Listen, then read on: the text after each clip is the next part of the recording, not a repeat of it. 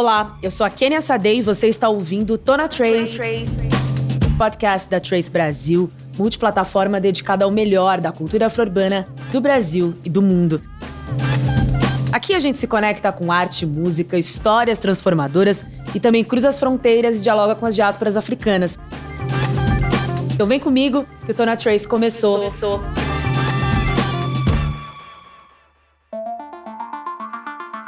Como sempre, Alberto aqui na bancada. Beto, é um prazer ter você aqui comigo. Prazer estar com você aqui, Kenny, nesse dia é, histórico, né? A gente tá falando sobre narrativas pretas e vamos falar o quê? Com a nossa mãe. com ela! A dona de tudo! Que é a dona de tudo, diretora de criação e de conteúdo dos Estúdios Globo, reconhecida como uma das maiores profissionais de inovação do país. Já ganhou o prêmio Caboré, ela é simplesmente tudo e muito mais. Bem-vinda, Samantha! Ai, meu Deus, que honra! Obrigada, gente. Obrigada pelo convite. Obrigada por estarem aqui nesse dia tão importante pra gente, tão, de, tão impactantes encontros, né? Eu fiquei pensando que palavra. Eu ainda, você vai ver, eu ainda tô assim, engatando, porque foi um dia de muita emoção. Foi mesmo. E aí eu queria te perguntar, qual que é essa diferença do olhar preto para pensar os temas, as pautas, as abordagens dos programas que são construídos dentro da Globo atualmente? A primeira coisa é dizer que eu não sei, e eu fico muito feliz que não saiba, sabe? Porque o que eu sei é qual é o papel que eu exerço enquanto liderança para poder fazer com que essas perspectivas sejam possíveis. É muito mais do que definir que papel é esse, mas é construir narrativas tão plurais que tenham tantas pessoas que elas mesmas possam me contar qual é essa perspectiva. Toda vez que a gente lê um texto, toda vez que eu recebo um projeto, isso me explode em algum lugar mentalmente, me dizendo Gente, eu também não tinha pensado sobre isso. Então, eu tenho falado muito que a gente não tem um roteiro escrito para o que vai acontecer quando você traz pessoas negras, indígenas, LGBTQIAP+, quando você traz pessoas fora desse universo que é previsível estarem dentro de um estúdio como o nosso, para dentro dele, porque vai estar tá na mistura essa resposta. Então eu não faço ideia do que vai acontecer. E eu acho isso talvez seja a minha maior vantagem e também minha maior segurança. Porque se eu soubesse o que vai acontecer, então não precisaria fazer o movimento, sabe? Sim. Então eu estou muito feliz porque eu também não esperava esse evento. Não esperava que tivesse esse nível de potência, não esperava as falas. O que a gente faz, e acho que é cada vez mais o papel de liderança, é garantir que a curadoria seja justa, que a, que a curadoria seja máximo possível de equidade, proporcionalidade, de que as pessoas tenham espaço para poder desenvolver e que elas sejam ouvidas nisso. E o que eu disse ali, sair da frente. Às vezes o papel da liderança é sair da frente, sabe?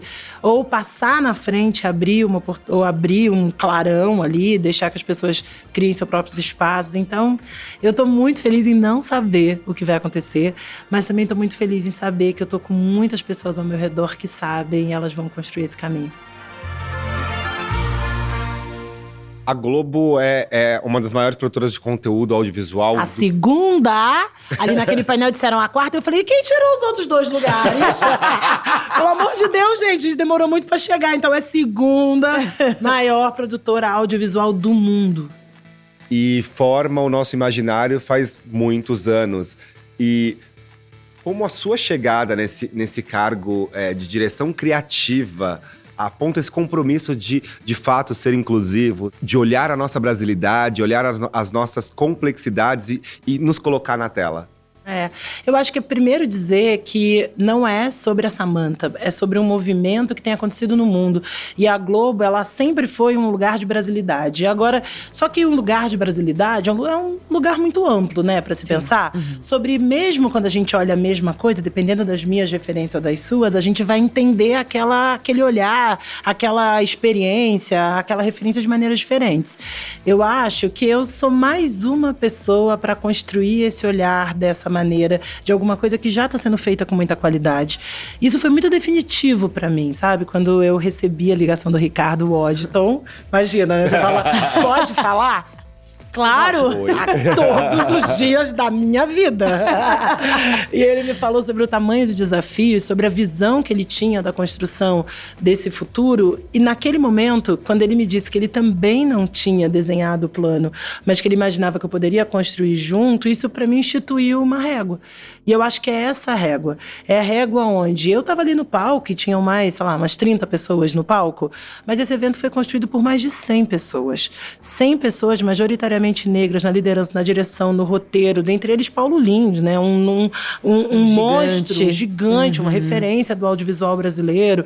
Dentre eles, pessoas que estão começando carreira também, estão ali colocando sua mãozinha e vendo um projeto ficar de pé. Então, eu acho que eu faço parte de um projeto, eu nem sei se é um projeto do audiovisual, acho que eu faço um projeto, parte de um projeto da transformação do, do mundo que foi construído pelo movimento negro, que foi construído pelas, pela, pelos movimentos sociais, porque né, eu estava aqui assistindo o Paulo fazer a entrevista dele, e é verdade, assim, você pode tirar, a, deixa a fala dele, coloca um deepfake em mim, que vai ser a mesma coisa a ideia de que outras pessoas acessando os espaços, elas conseguem pensar as mesmas coisas.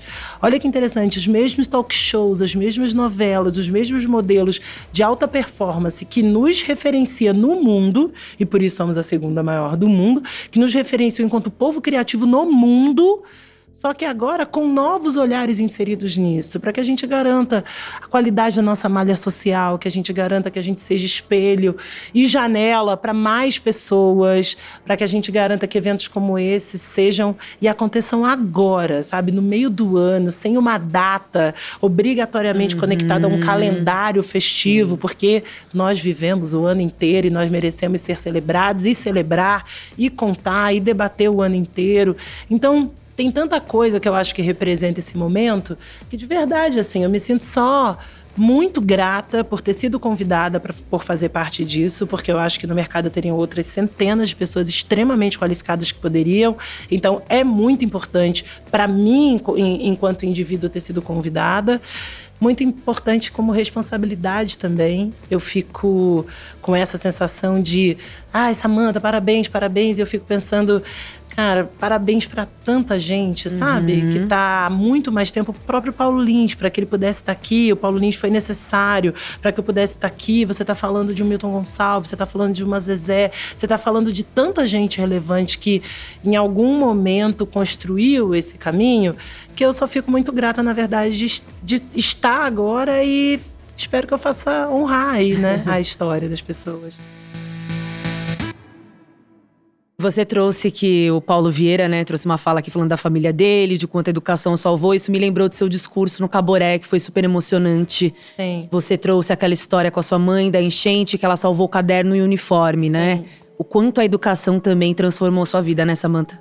Nossa, uma chance enorme de você puxar um negócio aqui, a gente começar a chorar, engatar em um. Mas não é, não é pra chorar. Você falou do Paulo Vieira e eu lembrei. e eu lembrei dessa Vamos história. Ter. É. É porque eu, eu não conheço e talvez eu é, esteja sem repertório, pode ser, eu sempre coloco isso no lugar, mas eu não conheço nenhuma história de, uma, de famílias negras que ascendem desse lugar social super, né, de grandes dificuldades, ascendem a um lugar de prestígio, sucesso, que ela não tenha passado por grandes provações mesmo que elas sejam essas provações que vêm de, né, que vêm dos, é, que vêm com, quase como herança, né, dos nossos pais, onde os nossos pais fizeram os primeiros sacrifícios para que a gente pudesse de alguma maneira ter uma plataforma de sobrevivência. Então eu não conheço nenhuma história mesmo é, que tenha que não seja, que, não possa ser repetida por cada um de nós. Então, quando o Paulo Vieira ele, ele diz que ele entra na Globo todos os dias pensando isso aqui não é comum, isso daqui é um grande valor e eu preciso fazer desse espaço um espaço de honraria, seja aos seus pais, seja às pessoas que construíram esse caminho, seja aos seus educadores, é porque na verdade eu quase me pergunto que Brasil a gente seria se todos nós pudéssemos ter acesso à educação e se desenvolver os nossos potenciais, sabe? Porque sou eu, é o Paulo, são outras várias pessoas do meu próprio time hoje que sentam naquelas cadeiras. Eu fico pensando, nós não somos os mais espertos, certamente não somos os mais talentosos, os mais especiais. Nós somos as pessoas que burlaram um sistema e acessaram conhecimento, acessaram espaços, puderam ter a ligação do Ricardo pôde acontecer para mim. Então, só que entre o caminho, né, de ser uma garota da Rocinha, da Rua 2, ali 5, uma casa durante muitos anos invadida pelas águas, que se torna diretora, tem uma família que abdicou inteira, sabe? Meus pais não compraram casa, não compraram carro. Eu sempre falo isso porque agora nós estamos uhum. reformando a casa dos meus pais. Agora meu pai pode ter, pode, pode ter novos sonhos que ele deveria ter tido o direito de ter. Mas ele não teve para construir esse lugar de educação, de acesso, de você vai fazer inglês, você vai viajar, você vai ter experiências, porque esse mundo é muito maior do que o que eu posso ter. Então eu preciso que você tenha, ou pelo menos que você sonhe com esse mundo. E meu pai trabalhou na Globo durante muitos anos. Ele foi, ele é elétrico de formação, ele era da manutenção predial. E é muito emocionante, porque muitos dos amigos do meu pai ainda trabalham lá. E eles me, me cumprimentam muito com aquela cara de nossa filha, assim como uhum. todas as uhum. pessoas que trabalham na Globo, especialmente, e eu não acho que seja uma coincidência, especialmente as pessoas pretas ou as pessoas em posição ali, né, oferecendo serviço para a companhia, todas me tratam quase como se fosse uma vitória coletiva. Uhum. E isso é uma grande, mais que uma honraria, uma grande responsabilidade, sabe? Então a educação, ela me veio, infelizmente, como um privilégio de acesso, porque não deveria ser. Porque eu sei, e eu repito isso em todo lugar, sem demagogia nenhuma, que eu não era mais esperta da minha geração. Eu acho sim que a gente vai se desenvolvendo, seu potencial vai acontecendo com a educação, né? Porque um dia você está num espaço, você ouve uma coisa e pensa, aprendizado importante, como é que eu levo isso adiante?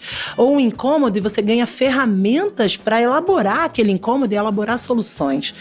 E eu acho que é esse o ponto. A educação me deu ferramentas para elaborar soluções, porque os problemas são os mesmos, o mundo continua exatamente e muito parecido, e às vezes eu acho até que em processo de retrocesso de quando eu era criança, de quando a gente olhava, né, não só o universo audiovisual, não, mas quando você olhava a ideia de mundo, a ideia de liberdade, você conseguia imaginar que esse lugar de futuro seria o melhor lugar. Hoje eu acho cada vez mais difícil a gente pensar nesse futuro como um lugar melhor se a gente não tiver uma ação imediata. A gente não tem mais a ilusão de que não, calma, vai tudo dar certo, estamos a caminho. Não. A gente sabe que a gente precisa ativar, a gente precisa se movimentar para que isso aconteça. E a partir desse lugar, a ferramenta, a educação te, te ela literalmente te prepara para dialogar com o mundo. Então eu gostaria que mais pessoas pudessem fazer esse diálogo e é por isso que eu sou muito grata, muito grata aos esforços dos meus pais. E que eu realmente acho, assim, que a gente está vivendo um momento de escolhas muito importantes sabe? De escolhas. A gente tem a escolha, a opção da agora, nesse momento, a gente decidir que futuro a gente vai ser. A gente vai ser o futuro onde as pessoas, crianças negras do Tocantins, da favela da Rocinha, possam ser grandes astros de TV, possam ser grandes autores das suas próprias histórias, possam ser diretores de grandes empresas, elas possam chegar a esse lugar e até escolher não estar nesse lugar, ou a gente vai escolher manter o mundo nesse quase como uma fissura, né, onde existem as pessoas que vão estar pré-determinadas a desenvolverem as suas capacidades e contribuir com o mundo e as outras que vão ser desperdiçadas. Então hoje para mim foi sobre isso, sobre ter a certeza absoluta e a prova física num evento grande, com pessoas talentosíssimas, com uma capacidade de movimentação gigante, de que essas pessoas que estão ali, elas podem contribuir com a segunda maior empresa de audiovisual do mundo a construir novos públicos, novos projetos, a ficar ainda maior, a ser a primeira, sabe? é sobre isso, essas pessoas estão disponíveis, não faz sentido que a gente não faça delas o maior potencial que elas podem ser, porque aí o próprio sistema ganha sabe? O próprio mercado ganha. Então, para mim, foi sobre isso hoje. E eu tô totalmente emocionada, assim, totalmente impactada, porque a coisa nasce de um desejo, né? E tudo, é, tudo é do desejo. Tudo é do imaginário, por isso é importante do audiovisual, tudo é do imaginário. Uhum. Tudo é ali de uma coisa que você não sabe se é exatamente aquilo como vai ser, e aí as pessoas materializam. Isso acontece e é grandioso. Então, por isso que eu não sei o que vai acontecer, porque eu tenho as melhores pessoas, logo vai ser grandioso. Com certeza, Entendeu? já é. Samantha, muito legal nas suas respostas todas. Você sempre faz questão de não pessoalizar, né? Despessoalizar e trazer todo mundo que veio junto com você antes de, que você até conheceu, ou que, que você nem conheceu, mas que foram forjando esse caminho, os caminhos que, que a gente vai seguindo. Mas ainda assim, é legal de, de vou te colocar nesse primeiro lugar, nessa primeira uhum. pessoa aqui, porque você é referência para muitas pessoas que estão aqui junto, construindo, que estão é, batalhando por, por essa representatividade, é, por essas diversas representatividades, né? Como é se, se vê nesse lugar e qual, qual é a responsabilidade desse lugar? É. Duas coisas, eu acho. Tem também um truque pessoal em não pessoalizar as coisas, senão fica pesado demais. Uhum. E aí fica parecendo que é uma responsabilidade maior do que o prazer. Cara, você tem uma coisa que eu amo fazer na minha vida e no meu trabalho. Eu amo os embates, eu amo os debates, eu amo as provocações, eu amo os nãos, eu amo a ideia de que isso daqui nunca foi feito e a gente vai fazer. E é muito importante para mim que seja desse jeito, que seja bom e que seja leve também, sabe? Porque durante o meu processo e da minha família também, eu vi muita gente adoecer por ter grandes sonhos, grandes potências, mas o caminho ser, ser vivido de uma maneira muito dura, de uma maneira muito limitadora e às vezes até mesmo, né, a ideia de que aquele lugar não te pertencia, a vida inteira em grande conflito. Eu me orgulho de não ter esse conflito. E eu não quero esse conflito. Eu sei exatamente que eu posso chegar em qualquer lugar, eu sei que qualquer um pode chegar, eu sei que são ferramentas, eu sei que o caminho é pavimentável e principalmente eu quero ter a garantia de quando eu chegar lá, eu ainda vou estar rodeada dos meus amigos, vou estar bebendo breja com meu primo na cruzada, eu ainda uhum. vou ter o uhum. direito à minha própria humanidade. Porque tem um ponto fundamental sobre isso, sobre você ser referência. No mundo que não permite erros, que não permite equívocos, você ser uma referência te coloca num lugar muito aprisionador. E olha, se tem uma coisa que eu não sou, é presa a nada e não quero uhum. ser presa. A única coisa que eu quero ser presa é a minha consciência de que quando deu certo, deu, valeu, galera. É nós, muito bom. E quando não deu, cara, é trabalho. E a gente pode fazer amanhã de novo, e o compromisso é esse. O direito de que você esteja em construção também é um direito fundamental, especialmente para uma pessoa, cara. Eu tenho 40 anos, são 25 de carreiras, eu já fiz muita coisa, mas ao mesmo tempo a minha carreira inteira eu fui mudando. Eu vim da moda, da moda eu fui para comunicação, depois para o digital, do digital para publicidade, da publicidade agora para TV, e eu fico pensando, todo mundo falando: "Ah, mas você não tem medo de arriscar?" Eu falei: "Cara, eu não tenho medo nenhum de voltar da onde eu vim. Porque, de uma certa maneira honesta, isso é o que eu tenho de melhor. Entendeu? É ser um pouquinho kamikaze às vezes, um pouquinho displicente às vezes, muito otimista o tempo inteiro, muito energizada.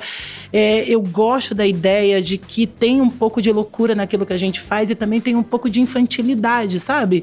Se ninguém te diz que aquilo não tem limites, então talvez aquilo não tenha mesmo. E aí fala, mas o mundo inteiro diz o tempo inteiro que tem limite. Mas hoje, se não tivesse ninguém aplaudindo, meu pai tava lá na live dizendo, linda do papai, papai te ama, você arrasa em tudo, tudo que você faz é maravilhoso. Eu fui criada no amor, entendeu? Isso é muito poderoso, cara. Eu fui criada no amor pleno. Eu fui muito amada pelos meus pais, muito apostada pelos meus pais. Minha mãe, né, que não tá mais nesse plano. Mas eu tenho, assim, a segurança emocional de dizer que a vida inteira podia estar tá vazio, todo mundo, plateia, projetos, apresentação de trabalho, apresentação de escola. Eu nunca soube como ela conseguia dar um jeito de estar tá lá na primeira fila, sabe? Olhando para mim, dizendo: Eu tô aqui e vai dar tudo certo. Então, cara, quando você vem desse lugar do amor pleno, não tem como não, não confiar nas coisas. E é por isso que eu sei que não tenho como. É, reivindicar o lugar de especial no mundo, porque eu fui construída especial. Uhum. Entende? Então é meio. Seria até. Seria desrespeitoso, porque é possível que a alma da minha mãe baixe aqui e fale menos. Samanta, Samanta menos. menos. E eu acho que é isso. A gente vive num mundo que nega pra gente amor, nega pra gente autoestima, nega pra gente confiança. Outro dia a Renata Martins, que estava ali no painel, ela falou para mim: Eu fico impactada como você fica confortável em algumas situações muito desconfortáveis. Aí eu fiquei desconfortável a vida inteira. O mundo é desconfortável o tempo inteiro, todos os lugares é desconfortável. Você nunca vai ser bonito o suficiente, você nunca vai estar no shape ideal, você nunca vai ser a referência, você nunca vai fazer a entrega suficiente. A partir disso, então já é conforto, porque o desconforto se torna um lugar comum. Então é esse o lugar que para mim, e talvez o maior desconforto para mim seja um dia que as pessoas digam: você é o máximo, agora é só você, só você pode salvar a gente. Eu vou dizer, então deu ruim, né, galera? Porque assim, eu tô aí tentando me salvar e me divertir no caminho. Eu acho que esse é importante, sabe? Eu falo de um lugar muito honesto, porque é muito comum que as pessoas esperem líderes, pessoas revolucionárias que vão dizer para a direita, para a esquerda. E muitas vezes, em várias situações, eu realmente me pego com os meus próprios, meus orixás, e eu me pergunto o que, que eu faço. Eu também não sei. Uhum. Mas também tá nesse lugar de perguntar, cara, eu não sei. E eu durmo e no dia seguinte eu falo, eu falo sempre para os meus líderes: vamos, vamos pensar sobre isso hoje. Amanhã a gente volta. Uhum. Talvez não seja a hora de escolher. Vamos pensar. Porque a ideia de pensar, racionalizar, às vezes voltar para alguns lugares de segurança, né? E, às vezes é uma mensagem para o meu pai e eu penso, calma, isso aqui vai, vai, me, vai me achar um caminho. Então, essa certeza de que já, cara, já é muito lucro, tá? Onde a gente tá. Então, depois fica. É para ser leve, entende? Então, que bom que as pessoas me tenham como referência e que bom que eu tenha elas como referência também.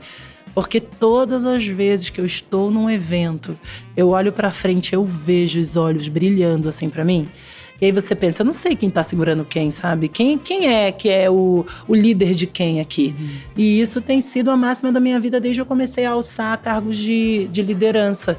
Até porque eu ouvi muito de que os líderes são solitários, os líderes não confiam, os líderes têm que tomar grandes decisões sozinhos. E não tem sido assim. Às vezes os líderes precisam se responsabilizar, porque existem muitas possibilidades, você precisa ter uma perspectiva, uma visão. Mas eu não conheço muitas pessoas com a mesma perspectiva e visão que eu nos lugares onde eu tô. Então, me parece que a responsabilidade é justa, né? Me parece que é assim, causa efeito. Não queria? Então toma. Então eu prefiro fazer disso um processo leve e me dá o direito também de é, não ser o ideal de nada nem para mim.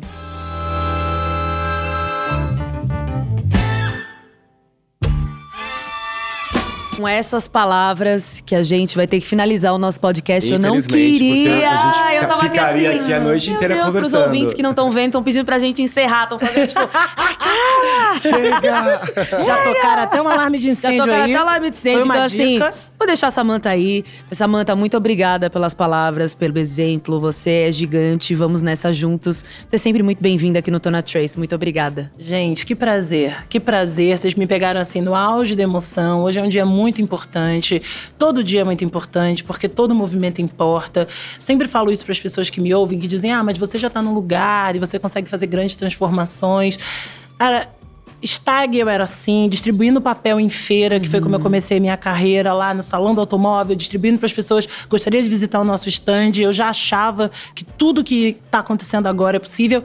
E eu ainda espero os próximos 20 anos que sejam ainda maiores e melhores, porque tem mais pessoas acessando, as possibilidades ficam maior. Não desistam, gente. Vai dar tudo certo. E obrigada pela, pelo espaço. Uh, obrigada Obrigado, a você. Gente. Beijos. E é isso, gente. Chegamos ao fim do podcast Tona Trace.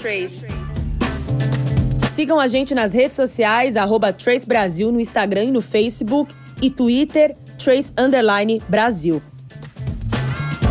Toda quinta-feira tem episódio novo do Tona Trace na sua plataforma de áudio preferida. Não deixe de seguir o podcast no Spotify ou na Amazon, de assinar na Apple Podcasts ou de se inscrever no Google Podcasts ou no Castbox ou de favoritar na Deezer. Assim você recebe uma notificação sempre que um novo episódio estiver disponível.